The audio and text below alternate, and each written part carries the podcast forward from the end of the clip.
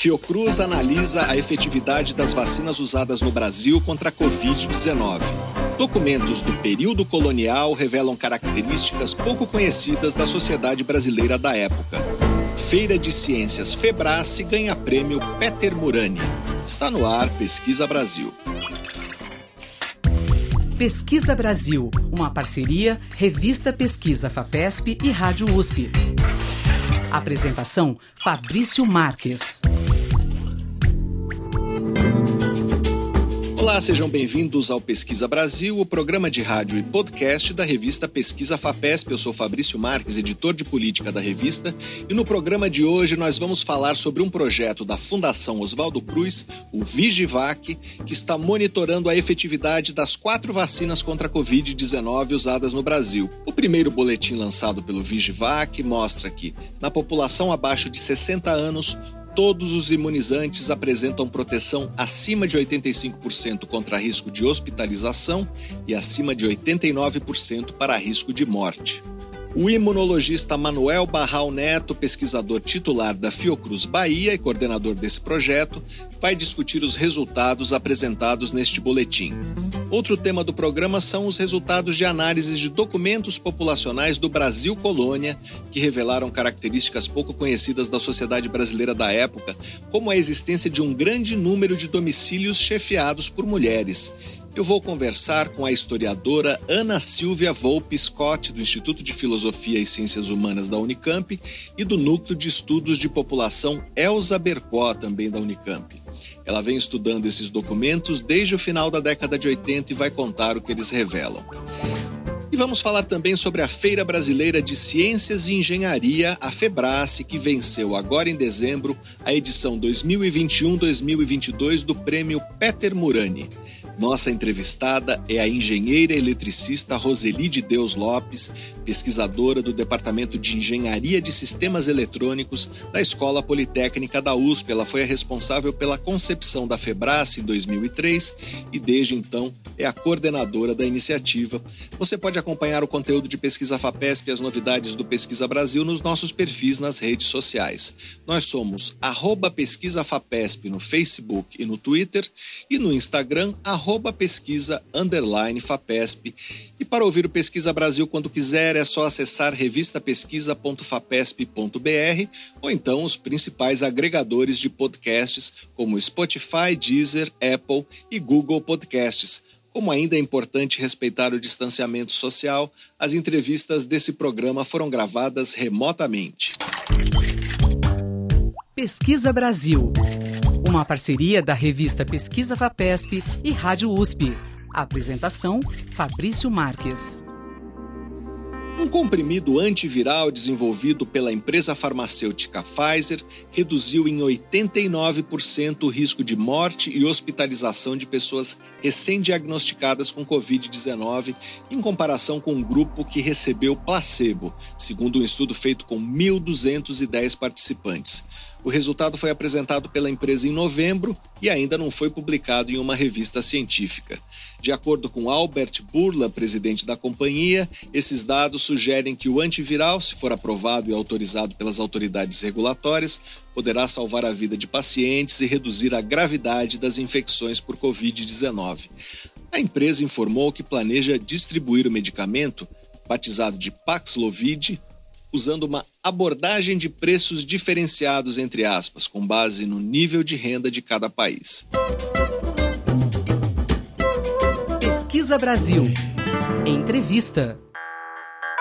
O primeiro boletim do projeto Vigivac da Fiocruz avaliou a efetividade das quatro vacinas contra a Covid-19 que estão sendo usadas no Brasil e confirmou que todas elas conferem uma grande redução de risco de infecção, internação e óbito pela doença. A proteção variou entre 83% e 99% para desfechos graves, como internações e mortes em pessoas de 20 a 80 anos de idade. Mas o trabalho também mostra que não é possível fazer uma comparação exata entre os índices obtidos pelas vacinas, porque elas foram ministradas em momentos diferentes da pandemia, quando a circulação do vírus foi mais ou menos intensa e para públicos com características diferentes também. A Coronavac, o primeiro imunizante disponível, foi o mais utilizado pela população idosa, enquanto a vacina da Pfizer foi a mais ofertada quando os adolescentes e jovens se vacinavam.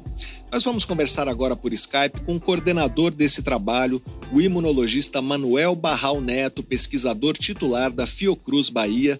Olá, professor, seja bem-vindo ao Pesquisa Brasil. Muito obrigado por participar do programa. É um prazer é, falar sobre esse tema né, tão importante hoje no, no Brasil, sobre realmente a efetividade das vacinas, como é que está comportando o nosso programa de vacinação anti-Covid. Professor, é, o que é o projeto Vigivac? O que vocês estão avaliando exatamente? É, o objetivo do projeto é justamente é, avaliar é, a efetividade é, das vacinas é, no país. Né? Ah, entre as várias etapas de avaliação de uma vacina está justamente essa etapa de avaliação no momento que a vacina começa a ser usada realmente no mundo real. Antes você tem várias etapas que são extremamente importantes, necessárias para a vacina ser liberada, né? inclusive as etapas de ensaio clínico, é, de, esses testes combinando com os testes de eficácia, onde as vacinas são aplicadas em grupos de voluntários bastante acompanhados e, e detectando todos os, os problemas é, maiores. Agora, nessas situações, você sempre tem algum grau é, de artificialidade. As pessoas sabem que estão num determinado estudo, fazendo algum tipo de, sendo né, objeto de uma avaliação estrita, então isso é, também cria uma situação razoavelmente artificial, em termos que pode mudar um pouco o comportamento das pessoas e, e nesse aspecto. Então é necessário também, não substitui, são etapas diferentes, todas elas são necessárias, é necessário também é, avaliar o desempenho das vacinas quando elas começam a ser usadas no mundo real. As pessoas estão na sua vida normal, estão recebendo as vacinas e continuam com as suas atividades. É, no, nesse caso específico, atividades já alteradas né, pela pandemia, mas é, as atividades que não estão, não são influenciadas por uma questão de você fazer parte de um grupo de estudo, com, com uma checagem de informações, etc., é sua vida mesmo. Então, o que nós, é, na verdade, fizemos, e que tem sido feito também em várias outras partes do mundo, inclusive também em alguns estados é, no Brasil, é, com base nos dados do sistema de saúde, você avaliar o que aconteceu com os indivíduos é, vacinados. O nosso estudo, justamente, ele se caracteriza por ter uma base nacional. Nós é, obtivemos do Ministério da Saúde três é, bancos de dados é, que nós não temos a identificação das pessoas, esses dados para nós não chegam com a identificação da pessoa, mas nós sabemos que se trata da mesma pessoa nos três bancos. Então, a gente tem as informações sobre as vacinas, tem as informações sobre as síndromes gripais e tem informação sobre as síndromes respiratórias agudas graves. Né? Então, com isso, é possível você ver uh, e analisar essa questão de quando aconteceram as infecções em relação à vacinação, como é que, que acontece esse panorama todo. Então, o que é, esse tipo de estudo tem é, sido feito, como eu já referi, em outros lugares, no nosso caso, muitos desses estudos, é, como foi o caso do Chile e do Israel, tem umas informações mais é, completas é, do sistema de saúde, não só é, as informações que eu citei aqui. Então, eles fazem um tipo de estudo é, que tem essa densidade de, de, avaliar vários outros aspectos. No nosso caso, essa limitação de dados nos levou a utilizar um sistema, é, duas metodologias né, que nós temos empregado, uma metodologia de um acorte digital, de um acompanhamento do, do grupo de pesquisa de como acontece, é, e, e, os casos controles testes negativos, que são, eu acho, até o, o, modelo mais utilizado no mundo hoje nessas avaliações é, de vacina. Então, claramente, a gente está seguindo uma metodologia que tem, lógico, variações pelo, pelo tipo de dados que nós temos, mas metodologias que são metodologias aceitas é, internacionalmente para essa avaliação. E quando nós é, começamos em julho né, a fazer essa avaliação e fazemos periodicamente, é, começamos, isso era possível no início, avaliar a Coronavac e a AstraZeneca, né, porque as outras vacinas começaram mais tarde e, e não dava o, todo o período de acompanhamento. Na verdade, os dados mais sólidos começaram a surgir com a Coronavac, porque mais rapidamente as pessoas tomavam a segunda dose, então já era possível acompanhar a vacinação, digamos, é, é, completa para o esquema inicial. Né? Então, a gente se avalia entre a primeira e a segunda dose, mas a fase mais importante é a avaliação após a segunda dose, quando as pessoas receberam já o, o esquema vacinal recomendado. Então, essa é, é, é, a estratégia que nós utilizamos e nós estamos acompanhando ao longo do tempo. Nós estamos conversando com o imunologista Manuel Barral Neto, pesquisador titular da Fiocruz Bahia. Professor, falando dos resultados, eh, as vacinas se comportaram de formas diferentes? Os resultados foram diferentes? É, é exato. Esse é, é, um ponto é, extremamente importante da gente analisar, porque o que acontece é que é, muito difícil você fazer uma comparação direta entre essas vacinas. Já tem algumas indicações, mas é, é muito difícil fazer uma comparação direta por vários aspectos. Só para é, citar alguns deles que são assim, mais óbvios. É, tanto a Coronavac quanto a AstraZeneca é, foram vacinas iniciadas, que foram utilizadas logo no início do programa de vacinação e, como em várias partes do mundo, nosso programa de imunização foi baseado em vacinar primeiro os indivíduos é, mais idosos, também aqueles indivíduos do sistema de saúde, né, trabalhadores da área da saúde, etc. Mas em grande número, os idosos é, participaram logo das primeiras etapas né, do, do, da vacinação. E, é, e, as vacinas, como a Pfizer e a AstraZeneca, que foram usadas alguns dias depois começaram a ser usadas alguns dias depois, elas eh, já não eh, têm praticamente nenhum número reduzido de idosos que, que tomaram essa vacina. Então, isso daí já faz um grupo diferente entre si, porque o grupo de idosos é exatamente o grupo mais suscetível. Então, as, a, o risco no idoso é maior é, antes de ter a vacina. Então, isso já, já dá, já cria uma dificuldade né, de você comparar o, o, a, a, o grupo que tomou uma vacina e o grupo que tomou outra vacina, porque eles já não têm uma representação grande na sua, no seu conjunto de vacinados. É, as vacinas AstraZeneca e, e Coronavac têm os idosos do país todos sabe, vacinados com essas duas vacinas. As outras duas vacinas já não têm essa população de maior risco. Uma outra dificuldade é que, da análise assim comparada, é que, na verdade, você tem na, na, na, toda vacina, é, ela vai responder a um desafio, né? Quer dizer, você pode tomar uma vacina e nunca mais encontrar o corona e você não sabe se a sua vacina funcionou ou não, simplesmente que você não teve um desafio. Então, quanto maior esse desafio, mais é, é efetivo é o teste da vacina. Então, até junho, nós tivemos no Brasil uma alta transmissão da vacina, né? uma alta transmissão da infecção. Então havia um, um desafio muito grande para as, eh, para as vacinas naquele momento.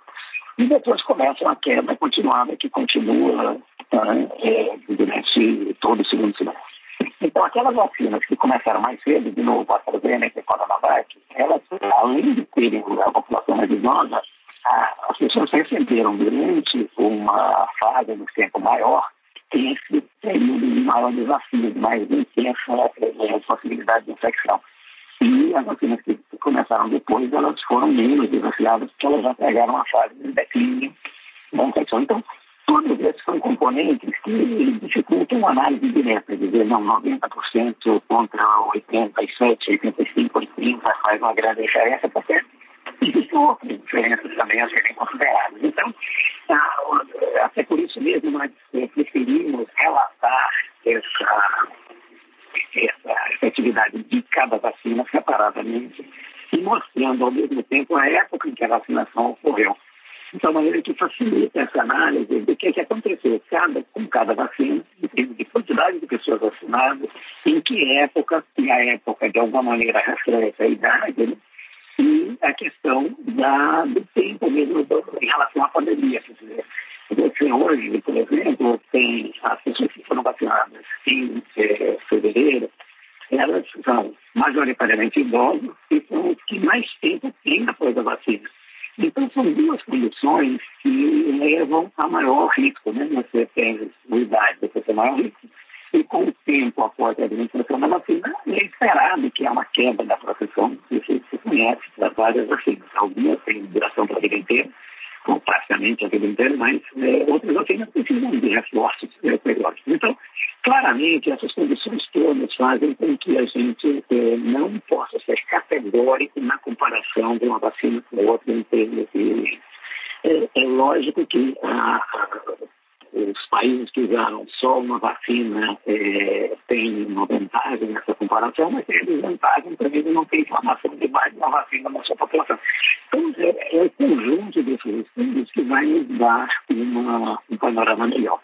De qualquer maneira, há, sim, algumas indicações, que não a gente não deve comparar os números, mas há indicações que realmente algumas vacinas são mais efetivas que outras. O que eu estou dizendo aqui é que não é que seja impossível comparar, mas é, não é possível atribuir grande valor à diferença numérica da avaliação. Né? Dizer, a gente sabe que tem vacinas que são, em geral, mais protetores, mas a gente não pode concluir categoricamente que essa diferença de 10 pontos percentuais, 5 pontos percentuais, isso que é, é, é mais é, difícil de fazer essa.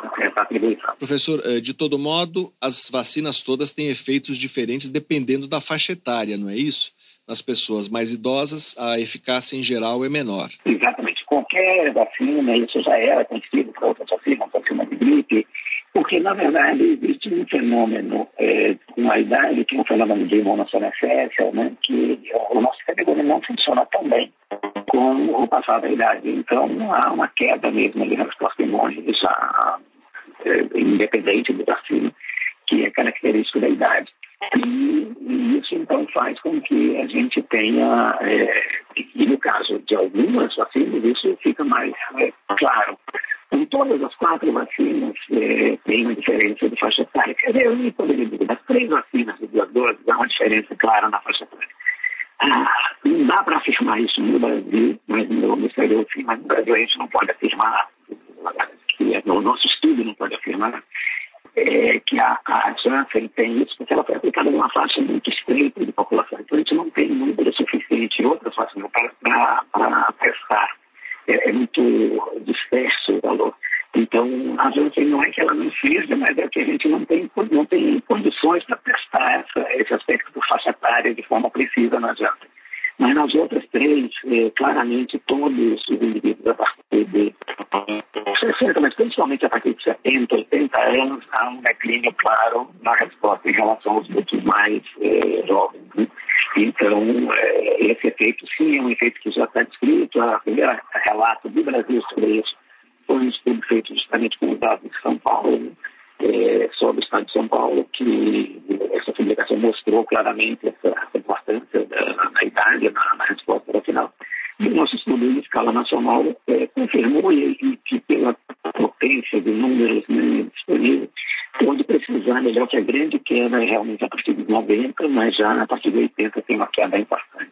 Nós estamos conversando com o imunologista Manuel Barral Neto, pesquisador da Fiocruz Bahia. Professor, o fato de a gente ter hoje uma grande quantidade de pessoas vacinadas influencia no desempenho do conjunto de vacinas, não é isso? É, de que modo? Exatamente. Outro ponto que foi bom você é, mencionar é exatamente que quando a gente é, tem é, várias vacinas de uso, também é praticamente impossível você garantir quanto é de o resultado especificamente de uma vacina. Porque claramente muda o ambiente. Né? Na hora em que você tem muitas pessoas vacinadas, existe um efeito indireto de queda de força da infecção que beneficia as vacinas. Então, é, quando você, por exemplo, as primeiras usadas não tiveram essa grande vantagem. Elas é que foram as primeiras a reduzir a força da infecção. E as vacinas que chegaram depois pegar um cenário mais confortável para serem testadas. Então, esses efeitos indiretos é, aparecem de forma muito evidente quando você tem várias vacinas simultaneamente em uso na mesma população. Então, o, o cálculo de uma vacina é influenciado pela resposta que foi obtida com outras vacinas. Então, isso é, é impossível, na verdade, de, de fazer essa, essa relação, mas claramente é, é, isso acontece.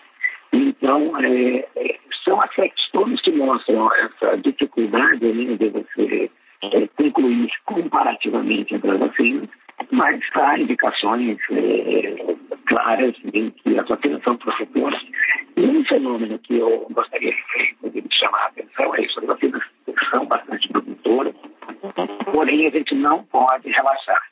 É, vários países que é, se precipitaram em, em momento de que você tem um quadro favorável, relaxaram rapidamente as medidas de proteção, houve é, problemas. E, especificamente no momento, nós estamos com essa ameaça né, da, da Omicron. Então, a gente não sabe exatamente ainda o, o, o, potencial todo de dano que a Omicron pode causar, e principalmente não sabe o potencial de dano da Omicron aqui no Brasil.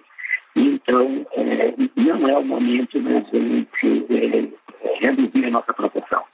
Nós conversamos com o imunologista Manuel Barral Neto, pesquisador titular da Fiocruz Bahia. Professor, muito obrigado pela sua entrevista. Não, é um prazer. Pesquisa Brasil, o programa de rádio da revista Pesquisa FAPESP. Fauna marinha bentônica, encontrada no fundo de mares, rios e lagos do Brasil, reúne um conjunto muito diverso de animais é, que vai desde pequenos moluscos, aqueles é, cujas conchas podem ser vistas facilmente ao caminhar pela praia, até vermes e estrelas do mar. Esses organismos podem ser encontrados em águas rasas e também em águas profundas, muitas vezes acessíveis apenas por meio de expedições em navios científicos. Identificar as espécies que compõem essa biodiversidade pode ser um desafio até mesmo para biólogos experientes. Para ajudar nessa tarefa, pesquisadoras da Universidade Estadual de Campinas, a Unicamp, lançaram em outubro o segundo volume do Manual de Identificação dos Invertebrados Marinhos da região Sudeste e Sul do Brasil. O primeiro volume foi lançado em 2005 e será reeditado no ano que vem. A nova publicação contempla 225 espécies descritas por 21 especialistas e é ilustrada por mais de mil fotos. Está disponível para venda no site da editora da Universidade de São Paulo, a EDUSP. Pesquisa Brasil. Entrevista.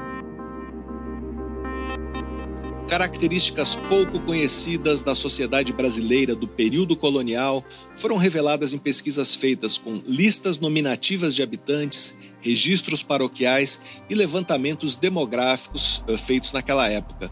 Eh, a existência de um grande número de domicílios chefiados por mulheres e de crianças geradas fora de casamentos legitimados pelo catolicismo são alguns dos aspectos descobertos em estudos recentes que analisam dados produzidos pela coroa portuguesa e pela Igreja. Nós vamos conversar agora por Skype com a historiadora Ana Silvia Volpe Scott. Ela é professora do Instituto de Filosofia e Ciências Humanas da Unicamp e pesquisadora do Núcleo de Estudos de População Elza Bercó, também da Unicamp.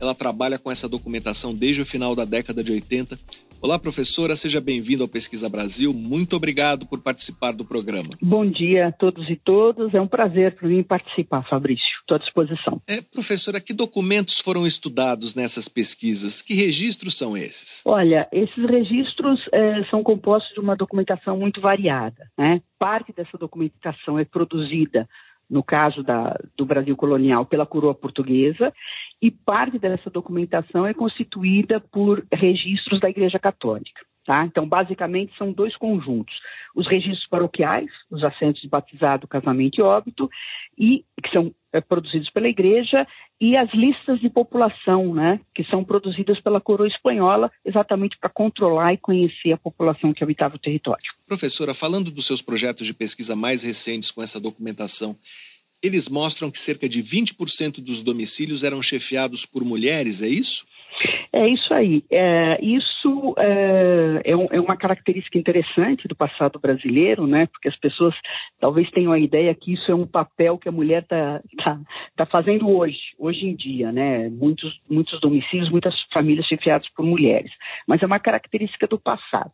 Inclusive, recentemente, eu, voltei a trabalhar com as listas nominativas de habitantes da Capitania de São Paulo, trabalhando com a, com a cidade de São Paulo e, por exemplo, no início da década de 1780, quase 40% dos domicílios eram chefiados por mulheres. Então é uma, é uma, uma, uma questão importante que a gente tem que trabalhar, né? Os historiadores e historiadoras estão atentos a essas questões, mostrando enfim, é, ou pelo menos problematizando uma imagem que se tem das mulheres, que, que, que, é passada através das gerações e que não corresponde bem à verdade. Quando os maridos morriam, elas assumiam a chefia da família, algo que não era muito comum em outros países, não é isso? É, isso é uma, uma característica, talvez, não, não só do Brasil, mas eventualmente de, de populações em que há uma in, intensa mobilidade masculina. Né? Não é só quando o homem morria, é também quando o homem morria. Mas, por exemplo, no caso da população brasileira, especialmente é, pensando na capitania de São Paulo e mais ao sul, né, é, é uma característica importante a mobilidade diferencial masculina. Então, os homens andavam pelo território para conquistar, para presar índio, para comercializar, né, as tropas, etc, etc. Então, muitas vezes, quem fica na casa são as mulheres. E elas têm que assumir a gestão da casa, eventualmente do patrimônio, né? Estamos falando de um tempo onde havia escravidão, né? tomar conta da família, mas também todas as pessoas que estavam sob a sua dependência no domicílio, né? Ou no fogo, essa é a expressão que se usa nas fontes, nas listas nominativas, né? O domicílio era chamado de fogo. Então é isso aí, as mulheres estavam na contingência, né, de assumir a, a posição de chefia da família, eventualmente na ausência do marido, porque está fora, porque morreu, ou também pela, pela, pela, pelo, é, às vezes a razão dos sexos, de sexos é, é, é vamos dizer, as mulheres estão em vantagem, né? Então, muitas vezes nem tinham oportunidade de casar. Então, assumiam a chefia. É uma contingência é, da, da, da, situação daquela população. E professora, isso já vinha sendo estudado? É, quais eram as implicações dessa grande presença das mulheres na chefia de famílias para a sociedade da época? Olha, eu acho que é uma, é uma, é uma, é uma questão que, que, a história, que a história né, já tem trabalhado há muito tempo. Né? É, pelo menos desde a década de 70, né, eu trabalho numa área que se chama demografia histórica, ou história da população. Né? Então, pelo menos desde a década de 70, há uma preocupação e uma análise um pouco mais sistematizada, baseada em fontes seriais, e que acabaram mostrando uma realidade que não era muito estudada, vamos dizer assim, né? É, então, é, é, essa é uma questão importante porque relativiza a posição das mulheres na sociedade, né? Já desde o período colonial. Então, embora, isso é uma questão interessante, embora as mulheres não tivessem acesso, por exemplo, à representação de cargos, é, é, por exemplo, nas câmaras, né, tinha um papel restrito ao âmbito familiar, né? Porque não podiam, pois não podiam votar, né? né? Não é que outras pessoas votassem, mas enfim, é, a presença na, nos, nos, órgãos de representação, obviamente, não existia, mas em outras esferas, né? Inclusive nos espaços públicos, as mulheres estão presentes. Por exemplo, são trabalham no comércio, né, é, fazem a gestão dos seus negócios. Então, isso é importante porque relativiza e mostra um pouco mais a complexidade da sociedade, não só no presente, mas também no passado. Né? Então, a gente tem que entender essa heterogeneidade, essa, essa, a complexidade das vivências cotidianas no passado, né? que são tão complexas, eventualmente, ou até um pouco mais do que as de hoje, né? porque tem estatutos jurídicos diferenciados. E a mulher está presente nessa sociedade. Tanto ela pode ser uma mulher chefe de domicílio ou de fogo, livre, mas pode ser uma mulher, por exemplo, egressa da escravidão, ou no, nos termos da história, uma mulher alforriada, uma mulher liberta, e pode ser uma mulher escravizada. E todas essas estão inseridas em todas as situações possíveis cotidianas na sociedade do passado. Então, o que, que a história está tentando, né? os historiadores e historiadoras estão tentando fazer? Através das fontes, problematizar essa presença das mulheres, né? junto com os homens, porque são sempre relações de gênero. Né? As mulheres não vivem sozinhas, então não é uma questão de fazer uma apologia do que as mulheres faziam. Isso fazia parte do cotidiano de todas as pessoas, homens, mulheres, ricos, pobres, né? jovens, mais velhos, crianças. Então a gente tem que entender a complexidade dessa sociedade. Nós estamos conversando com a historiadora Ana Silvia Volpe Scott, do Instituto de Filosofia e Ciências Humanas da Unicamp. Professora, queria falar sobre uma outra informação trabalhada nas suas pesquisas, que é o contingente de crianças geradas fora dos casamentos legalizados. É, o que esse dado mostra? Ah, isso é uma outra, é uma outra característica muito importante das sociedades coloniais. Isso não é só uma característica, por exemplo, da América Portuguesa ou do Brasil anterior à independência. Não? É uma característica que é comum à sociedade latino-americana. Né? então a gente sabe que, que no passado, pelo menos até bem entrado o século XIX, né, ah, o catolicismo é, é, a, é a religião ah, oficial do Estado. Existe o padroado régio. Né? Então, até a independência, até a proclamação da República, a igreja, a igreja católica, a religião católica é a é a religião oficial. Né? E é através da, da Igreja Católica que se formalizam as uniões de homens e mulheres. Tá? Então, todas as pessoas que não se casavam e eventualmente gerassem filhos eram chamados, essas crianças eram ditas filhos naturais, porque foram, nasceram fora desse, dessa norma, da normativa religiosa que o Estado endossava de, de, se, de se casar. Né? Então, é, essa é uma característica importante que perpassa a sociedade brasileira no passado.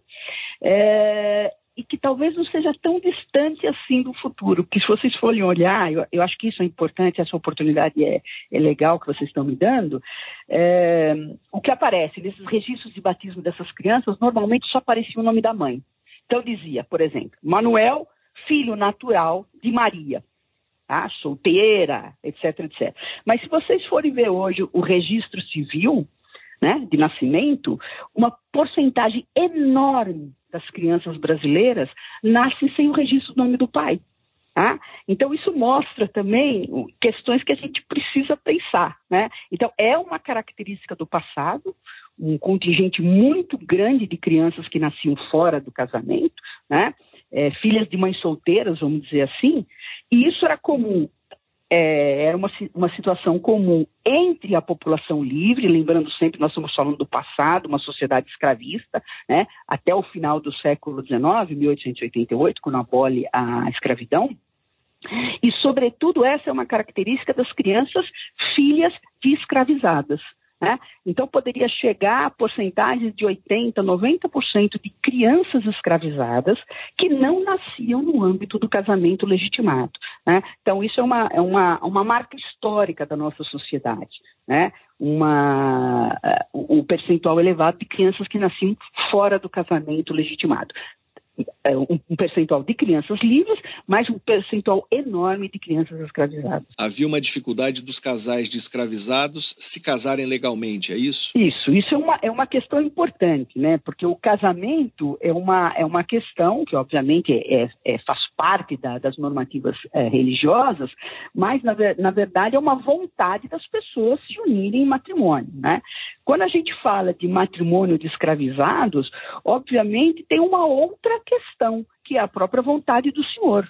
É, nessa sociedade escravista, a lógica é que essas pessoas escravizadas são consideradas bens, propriedades dos seus senhores. Né? Então, é, é, o acesso ao casamento, de alguma maneira, também estava subordinado à vontade do senhor. Eu escrevi um texto sobre isso, né, que se chama Entre Constrangimentos e Vontades. É, então, além da questão da vontade, tem outras características demográficas, vamos dizer, né? A própria, o próprio equilíbrio ou desequilíbrio da população escravizada. Né? Então a gente sabe é, que, por exemplo, o tráfico negreiro, né, a entrada de africanos, que foi contínua é, na história do Brasil, pelo menos desde o século dos finais do século XVI, ao longo do século XVII, mas sobretudo ao longo do XVIII e do XIX, entravam muito mais escravos homens do que mulheres, é mão de obra. Tá? Então, tem uma série de fatores, além da própria vontade do, do, do, do, proprietário permitir ou não, que constrangiam esses escravizados a não ter acesso ao casamento legítimo. Mas veja bem, não quer dizer que eles não tinham acesso a uniões consensuais. Tá? Então, não estar casado é, perante a igreja não significa que não havia uniões consensuais estáveis, tá? Obviamente, uma série de, de, de questões complexas que a gente tá, quer trabalhar e que os historiadores e historiadoras estão atentos, né, através dessas fontes, para exatamente voltar àquela questão que eu falei para vocês, da complexidade dos arranjos familiares e da sociedade é, luso-brasileira do passado. Então, são desafios para a gente pensar. Professora, a senhora analisou documentos só de São Paulo? Não. É, é, eu, eu me formei na, na USP, né? É, fiz até um mestrado na USP e trabalhei bastante com a Capitania de São Paulo. A minha, toda a minha dissertação do mestrado é sobre a Capitania de São Paulo, trabalhando com as listas nominativas de habitantes, né? São esses censos coloniais que estão depositados no Arquivo Público do Estado de São Paulo. É uma, uma documentação muito explorada por, por muitos historiadores, né?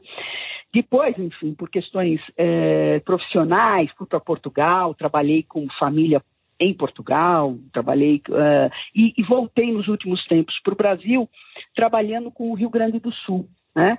Então, ultimamente, os meus trabalhos têm a ver com, com a capitania província do Rio Grande de São Pedro. Então, lá eu também tento trabalhar com essa documentação, sobretudo os registros paroquiais, para a cidade de Porto Alegre, né, dos finais do século XVIII até os finais do século XIX, é, utilizando basicamente os, os, registros paroquiais. Mas outras fontes também, porque lá para o Rio Grande do Sul não tem as listas nominativas de habitantes que tem para São Paulo. Mas lá eu uso uma outra documentação muito interessante também, produzida pela Igreja Católica, isso é ótimo das pessoas conhecerem, que se chamam róis de confessados e comungados. Ou seja, a Igreja Católica queria ter um controle não só de quem nascia, morria e se casava, mas também quem se confessava e comungava. Então a Igreja produzia, ou pelo menos teria que produzir anualmente, listas de confessados e comungados. Né? Então, a exemplo do que, do que se fazia o levantamento das listas nominativas, se faz isso para cada fogo, né, para cada domicílio, as pessoas maiores de sete anos, né, que só elas é que podem se confessar e comungar, e a igreja fazia essa lista. Então, para Porto Alegre, uma série pequena, infelizmente, de róis e confessados é, chegou até nós, né, se conservou. Então, eu tra tento trabalhar um pouco também com essa questão, por exemplo, da chefia dos domicílios. Pelos róis e confessados, eu consigo descobrir quais são os domicílios que eram chefiados por mulheres, a presença de escravizados, a presença de outros parentes. Né? Não, é, não, é, uma fonte tão rica quanto as listas nominativas, mas na falta dela ajuda a gente bastante a conhecer essas comunidades do passado. Nós estamos conversando com a historiadora Ana Silvia Volpe Scott, professora do Instituto de Filosofia e Ciências Humanas da Unicamp. Professora, comparando as comunidades que a senhora estudou, São Paulo e Porto Alegre, elas eram muito diferentes? Olha, isso é bacana. Eu, eu como eu falei para você, eu, eu revisitei eh, a, a, lista nominativa de São Paulo, da cidade de São Paulo, para 1783. Por quê? Porque eu tinha um rol de confessados para Porto Alegre, né, era formada por uma única freguesia nesse momento, uma única paróquia, que é a Madre de Deus de Porto Alegre, e comparei. Eu, eu tinha o rol confessado para 1782. Então, comparei o mais próximo que eu tinha ali para São Paulo era 1783. E aí é que eu vi, por exemplo, que para a Madre de Deus, por exemplo, a chefia feminina estava em torno de 20%, enquanto no mesmo período para a cidade de São Paulo, a gente tinha quase 40% de domicílios chefiados por mulheres. A pergunta é: isso tem a ver com o caso de serem áreas urba urbanas, né? Porque eu estou trabalhando com aquilo que era a capital do, do, Rio Grande de São Pedro e a capital da capitania de, de São Paulo. Então, essa, são questões interessantes para a gente comparar, né? De qualquer maneira, se vê que a presença das mulheres como chefes de domicílio é muito grande. Assim como, e aí eu não vejo pelos róis confessados, mas a presença também de mulheres com filhos naturais, né? que eu vejo isso através dos assentos de batizado, que também o percentual é bastante grande, tanto na cidade de São Paulo como na Madre Deus de Porto Alegre. Isso sem falar das, das crianças que são expostas, né? Que eu comentei com vocês, que são as crianças que eram é, abandonadas, vamos dizer, é, na porta dos domicílios ou eventualmente nas igrejas ou na roda dos expostos. Então isso é uma outra característica também da sociedade luso-brasileira do passado. A quantidade de crianças postas na roda, como se dizia, era grande. Dependendo da, dependendo da, da dependendo da área, né? Por exemplo, a Madre Deus de Porto Alegre, é, ela só vai ter uma roda de expostos na década de 1830. Então, até lá, as crianças são uh, expostas, né, como diz a linguagem da época, ou abandonadas na porta dos domicílios. Isso é um, um percentual, digamos, em torno de 7%. Né? Para São Paulo também é um pouco mais do que isso. Mas agora o que acontece? Quando, quando uma localidade recebe uma roda, significa o quê? Que muitas pessoas levam as crianças para expor na roda, né? É, porque depois essas crianças eram distribuídas para serem cuidadas, é, eventualmente em outras casas ou mesmo na roda. Então, é uma, é uma situação muito interessante para a gente pensar também a, a, situação de crianças abandonadas, né, institucionalizadas ou abandonadas nos lares é, privados das pessoas, né? são outras realidades bacanas para a gente pensar. Professora, a senhora falou sobre listas nominativas e registros paroquiais. Esses dados eram coletados na época com que objetivo? Olha, os objetivos são. É, é originalmente, o objetivo dessas listas nominativas, é, por quê? E sobretudo para a capitania de São Paulo, que era uma região estratégica, né? os conflitos com a coroa espanhola na região meridional do Brasil. Então era importante para a coroa portuguesa conhecer, por exemplo, a disponibilidade de homens, por exemplo, para servir o exército. Tá?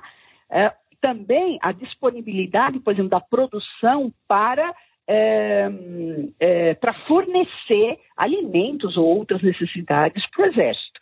Então, originalmente, a intenção da coroa portuguesa, quando faz essas listas, é conhecer exatamente isso, né? A população, de um modo geral, sobretudo a população masculina, que poderia ser recrutada, né? É, e também conhecer a produção, né? num primeiro momento, até para atender as demandas da, de um momento de guerra ou qualquer coisa assim, mas também depois para o próprio controle da produção. Né? Então, inicialmente são essas as informações. É, é dentro de um contexto que não é só da coroa portuguesa, mas também é da coroa espanhola, sobre a, a importância que o Estado começa a perceber de, eh, sobre o conhecimento da sua população né, e as características dessa população. Então, não é só uma coisa da coroa espanhola. Né? Um, for, foram levantamentos que foram feitos também pela coroa espanhola na, na área de colonização hispânica e antes ainda, né? Lá em Florença, no século, no século XV, eh, os florentinos também fizeram um cadastro da sua população. Então, são, são interesses que o Estado vai tendo e vai se organizando, inclusive padronizando o levantamento da informação para conhecer a população. E é nesse sentido que aparece, né, nos meados, a partir dos meados do século XVIII, em São Paulo, né, no contexto das reformas pombalinas, etc, etc. Né? Cada vez mais o Estado metropolitano está interessado em conhecer os seus domínios coloniais. E é nesse sentido que se, que se produzem essas listas. Né? Devem ter sido produzidas por outras áreas, mas infelizmente não chegaram até nós ou ainda estão escondidas por aí em algum acervo que os historiadores não acessaram. Nós conversamos com a historiadora Ana Silvia Volpe Scott, pesquisadora do Instituto de Filosofia e Ciências Humanas da Unicamp e do Núcleo de Estudos de População Elza Berpó, também da Unicamp. Para saber mais sobre o que revelam as análises de documentos populacionais do período colonial, leia a reportagem de Cristina Queiroz na edição de dezembro da revista Pesquisa FAPESP, ou então acesse revistapesquisa.fapesp.br. Professora, muito obrigado pela sua entrevista. Eu é que agradeço, Fabrício. Um prazer e, é muito bom poder compartilhar com o público mais amplo as possibilidades de pesquisa que a gente tem nos nossos acervos, nos nossos arquivos. Muito obrigada pela oportunidade. Você ouve Pesquisa Brasil. Apresentação: Fabrício Marques. Planetas rochosos que orbitam estrelas fora do sistema solar podem ter composição química bem diferente da encontrada na Terra. Pesquisadores norte-americanos da Universidade Estadual da Califórnia e do Laboratório Nacional de Pesquisa em Astronomia no Óptico e Infravermelho chegaram a essa conclusão ao analisar a composição da atmosfera de 23 anãs brancas distantes até 650 anos-luz do Sol. Uma anã branca é o que sobra de uma estrela como o Sol após a sua explosão. A atmosfera dessas estrelas contém apenas hidrogênio e hélio, mas o núcleo remanescente é tão denso que atrai material de planetas e astros próximos. Na atmosfera das anãs brancas estudadas, os pesquisadores identificaram cálcio, silício e magnésio e, a partir da concentração desses elementos, calcularam quais minerais e rochas poderiam ter existido nos planetas vizinhos. O número de composições é elevado, alguns sem correspondente no sistema solar. Pesquisa Brasil. Entrevista. Promovida desde 2003 por um grupo de pesquisadores da Escola Politécnica da USP, a Feira Brasileira de Ciências e Engenharia, a FEBRACE, se tornou a principal feira de ciências do país.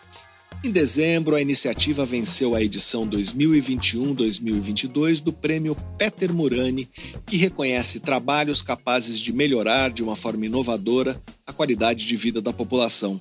O prêmio é concedido todos os anos e, nesta edição dedicada à categoria Educação, foram avaliados 208 trabalhos. A cerimônia de premiação acontecerá em abril. Para falar sobre o prêmio, nós vamos conversar agora por Skype com a coordenadora geral da feira, a engenheira eletricista Roseli de Deus Lopes. Ela é professora do Departamento de Engenharia de Sistemas Eletrônicos da Escola Politécnica da USP e foi uma das responsáveis pela concepção da Febrace em 2003 Olá, professora, seja bem-vinda ao Pesquisa Brasil. Muito obrigado por participar do programa. Olá, é um grande prazer estar aqui com vocês. Professora, qual é a importância desse prêmio para a Febrace? O que significa esse reconhecimento? Nossa, é uma alegria imensa né? Claro que a gente achava que a gente tinha condições, né? a gente foi indicado, é a segunda vez né, que, que, que fomos indicados para o prêmio, é, ficamos entre os três finalistas numa edição anterior e dessa vez fomos agraciados com a primeira posição. É, o valor simbólico desse prêmio é imenso, né? Então, o prêmio Peter Murani, ele é, já é um prêmio que tem uma tradição né? E, e, eu acho que é bacana isso, né? De um empresário que teve sucesso, então foi criado esse prêmio não só para a categoria educação, né? Então a cada ano é uma temática diferente, mas sempre valorizando as iniciativas que envolvem ciência, tecnologia, inovação, né, em diversas dimensões. Então, para a gente ser agraciado com esse prêmio tem um valor imenso. A banca, né, as pessoas que são é, convidadas, as entidades né, que, que são convidadas a participar dessa banca, é, são entidades máximas né, na área de, de ciência, tecnologia, de educação. É, e então, para a gente ter, ter sido reconhecido esse trabalho é, é extremamente importante. E a, a FEBRAS, apesar de ter esse nome Feira Brasileira de Ciências e Engenharia, ela não é apenas uma feira, né? É claro que foi, foi o nome adotado porque ele era conveniente da gente usar a feira como uma estratégia para esse programa, que é um programa voltado à educação, para que a gente, ao mesmo tempo, possa provocar as escolas, né? Para induzir boas práticas, para que a gente consiga nas escolas é, a, adoção né, de práticas que envolvam a realização de projetos de pesquisa científica pesquisa tecnológica é, de autoria dos alunos, né? Então, até com as tecnologias que a gente tem hoje, eles conseguem fazer projetos muito mais sofisticados do que era possível, né? Quando não existia internet, né? Então, é, como é que a gente induz essas práticas e, ao mesmo tempo, como é que a gente dá visibilidade para o que está acontecendo no país inteiro. Então, uma vez por ano, a gente tem essa mostra de finalistas cujo objetivo é dar o reconhecimento e dar visibilidade né, do que é possível fazer em escolas em regiões diferentes, escolas é, públicas, escolas privadas, escolas em zonas rurais, escolas na, em zonas urbanas. Então, toda essa diversidade né, de contextos que a gente tem, mostrando como nesses diferentes contextos, com os materiais que a gente tem produzido aí ao longo desses 20 anos, como é possível a cada ano né, envolver mais professores, envolver mais alunos e fazer trabalhos com maior pro profundidade que às vezes conseguem até ganhar prêmios internacionais. Então, esse é um, é um programa né, que trabalhamos o ano inteiro, mas assim, o, o ponto né, maior de visibilidade é justamente todos os anos em março, quando a gente tem a mostra dos finalistas que a gente seleciona né, do país inteiro. Nós estamos conversando com a engenheira eletricista Roseli de Deus Lopes, coordenadora da Feira de Ciências Febrace. É, professora, para o ouvinte ter uma ideia do tamanho da feira, é, um ano típico da Febrace envolve eh, que tipo de mobilização? Quantos projetos são apresentados? Quantos estudantes se envolvem? De onde eles vêm? Sim. Então, a, a, cada ano, a gente selecionava em torno de 330 projetos finalistas, e esses projetos finalistas são desenvolvidos por alunos, por estudantes de educação básica. Cada projeto pode ser ou individual ou, ou desenvolvido por uma equipe de até três alunos autores, né? É, orientados aí por, por um professor ou, ou, professor e um orientador. Então, a gente acabava por ano mobilizando na final, né? na, na rodada final, com a mostra de finalistas, é, do, da ordem de mil a, é, de mil pessoas, mil pessoas mais ou menos, fora os visitantes, né? Então, sei lá, em torno de 700 e tantos estudantes, é mais de mil, né? 400 e poucos professores que vinham das 27 unidades da federação. Então, a cada ano, ali, quando a gente selecionava 300 e poucos projetos, eram mais de 200 escolas diferentes espalhadas pelo Brasil, porque a gente combina excelência com abrangência.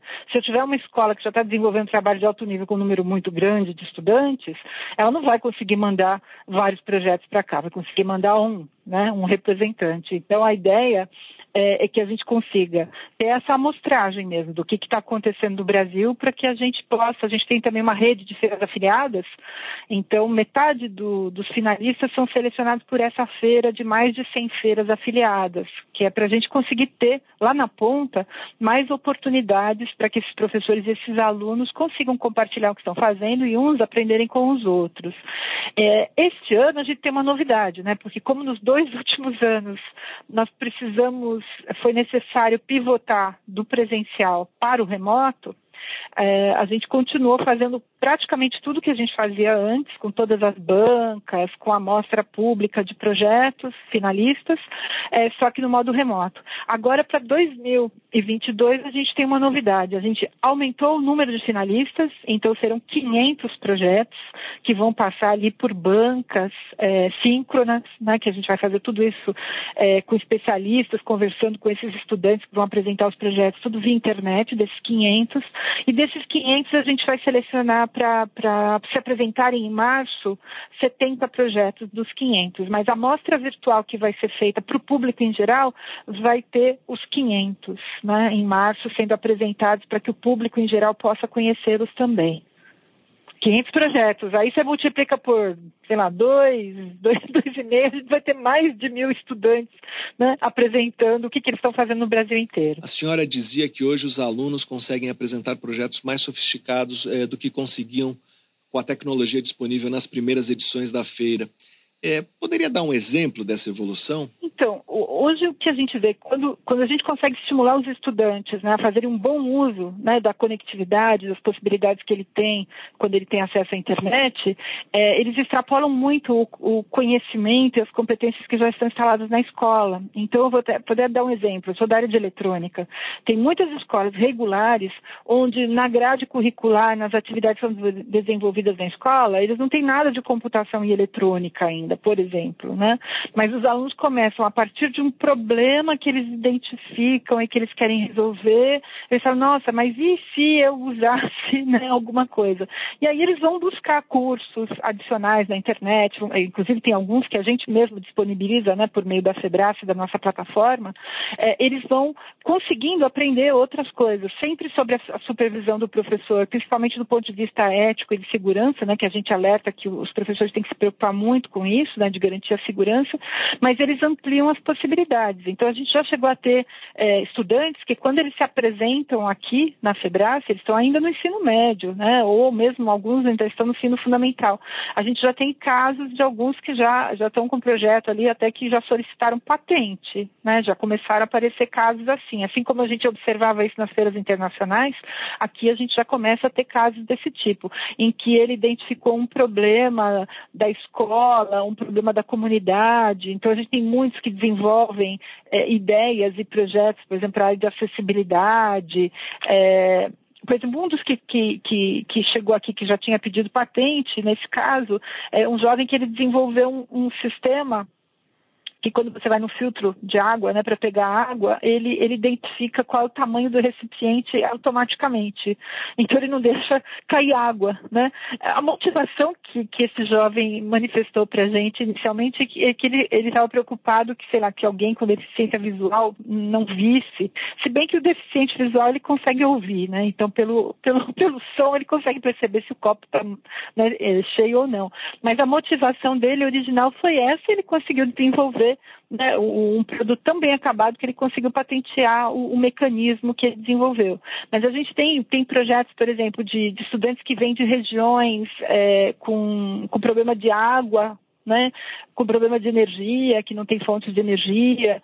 Então, eles conseguem buscar conhecimentos que já existem, né, e informações que já existem na internet, mas eles conseguem é, aplicar aquilo para o contexto deles, né, e, e, alguns às vezes conseguem inovar, por exemplo, às vezes materiais que são resíduos, que estão causando problema em algumas regiões, então, por exemplo, do Pará, a gente tem tido em alguns anos projetos que acabam aproveitando o caroço do açaí, que é descartado como se fosse, né, uma coisa que não tivesse valor econômico, em que eles aproveitam esses resíduos que estão causando o problema, é, identificam né, quais as características desse material e, e, e propõem soluções, mas eles não basta propor. Para participar da FEBRAS, ele tem que propor e ele tem que materializar alguma coisa. Né? Então, eles desenvolvem protótipos, testam, identificam quais são as coisas que já estão funcionando, o que, que não está funcionando ainda, porque para a gente é importante o processo. Né? Se ele já chegou num resultado é, que vai ser aplicado num primeiro momento ou não, não é o mais importante. O mais importante é, é o, o, talento que ele está demonstrando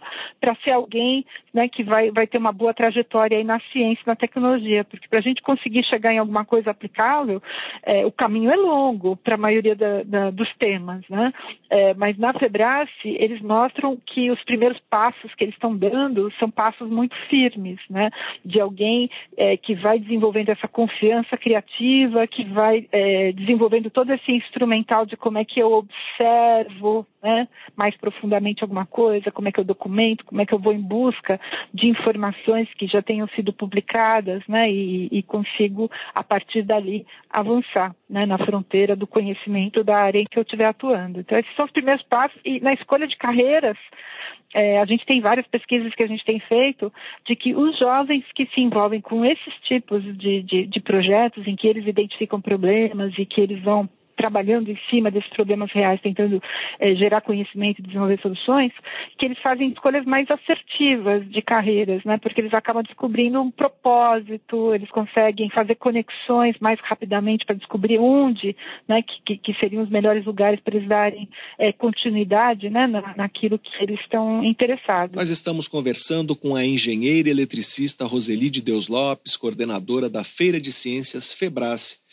Professora, já foi avaliado o impacto eh, desses quase 20 anos de feira na educação científica ou em práticas escolares aqui no Brasil? Tem algum indicador mais amplo que demonstre isso que vocês já enxergam nos estudantes e nos seus projetos? Então, nós mesmos, né, a nossa equipe mesmo, a gente avalia continuamente o que a gente vem desenvolvendo, porque até para a gente prestar contas né, aos, aos, financiadores, aos patrocinadores, a gente precisa apresentar os indicadores. Né? Então, a gente tem vários indicadores diferentes. A própria participação desses estudantes em eventos internacionais, então, quando eles ganham algum prêmio fora, esse é um indicador. Né?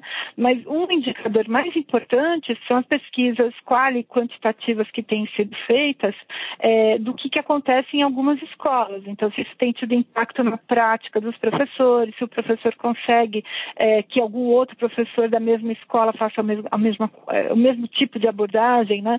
Então, a gente tem algumas escolas que começaram, às vezes, com um professor que tinha ali um grupo de estudantes e hoje eles têm uma feira de ciências da própria escola porque eles já engajam não só os estudantes da sua escola, mas das escolas do entorno também, porque eles veem né, no desempenho dos estudantes, inclusive depois na, na, nas provas, né, porque tem gente que, ah, não, não vai fazer o projeto, você não vai passar no vestibular, não vai passar no Enem. E o que os professores relatam é que é o contrário, né, os alunos que se dedicam a esse tipo de atividade, eles se desempenham melhor nesses exames porque eles aprendem melhor, né? É, mas a gente tem várias pesquisas mais neutras, que não somos nós que fazemos, né? Então, se você der um Google aí na, na, na Febrace, você vai ver né, um monte de, de, publicações, de posts que não são nossos, né? Do que está repercutindo em outros lugares. E também a gente já tem visto muitos trabalhos científicos sendo publicados, né? Trabalhos de mestrado, de doutorado, é, que o pessoal tem usado esse tipo de temática, de tentar identificar quais são os impactos percebidos, tanto né, no, nos professores quanto nos alunos, quando eles se envolvem com esse tipo de trabalho, mas é, nesse modelo de referência da FEBRAS, em que eles têm que fazer projetos ao longo do ano inteiro, tem que ser projetos de autoria, não é o aluno simplesmente lá e copiar alguma coisa que está no livro e ele reproduzir né? Mas de, de ter uma autoria mesmo desse aluno com o professor como orientador e não como professor mandando o que, que ele tem que fazer e fazer igualzinho que o professor mandou, né? Então, eh, já existem vários trabalhos de outras pessoas é, nesse tipo de temática e a Febrace, ela, a gente tem indicadores que mostram que a Febrace atuou como indutora para espalhar esse movimento pelo país todo, porque antes da Febrace existem alguns movimentos mais antigos do que a Febrace, mas que eles ficavam restritos restritos ao, ou a uma escola ou uma pequena região. E as estratégias que a gente adotou desde o começo da FEBRAF, inclusive com a escolha do nome, né, de chamá-la Feira Brasileira, foi da gente começar do tamanho que fosse possível, rápido, e que a gente conseguisse, com o apoio da mídia, com o apoio das outras instituições, formar justamente esse movimento, né, de estimular. A gente tem um mini curso, por exemplo, que é voltado a como é que eu faço uma feira de ciências, por que, que eu faço, né? Como é que eu capto recursos, como é que eu presto, é, presto contas, é, como é que eu avalio. Então, desse movimento de induzir.